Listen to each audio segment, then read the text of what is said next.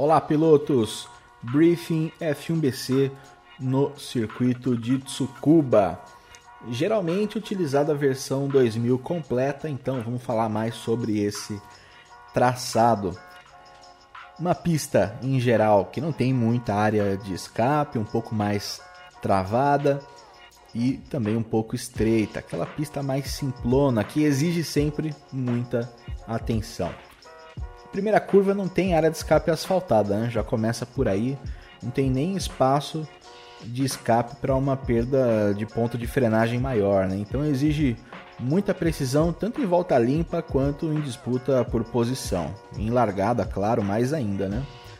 No restante da pista é difícil ultrapassar, não tem área de escape asfaltada em nenhum ponto, e alguns pontos nem tem área de escape, né? Então isso exige uma execução no procedimento de ultrapassagem é, válida de acordo com o regulamento, com o driving code, toda aquela métrica de você conquistar espaço ao lado do seu adversário antes da frenagem ou antes da tomada de curva. Outro ponto é com relação às bandeiras azuis. Os pilotos têm que ter máxima atenção numa pista como essa para ceder passagem e também para ultrapassar.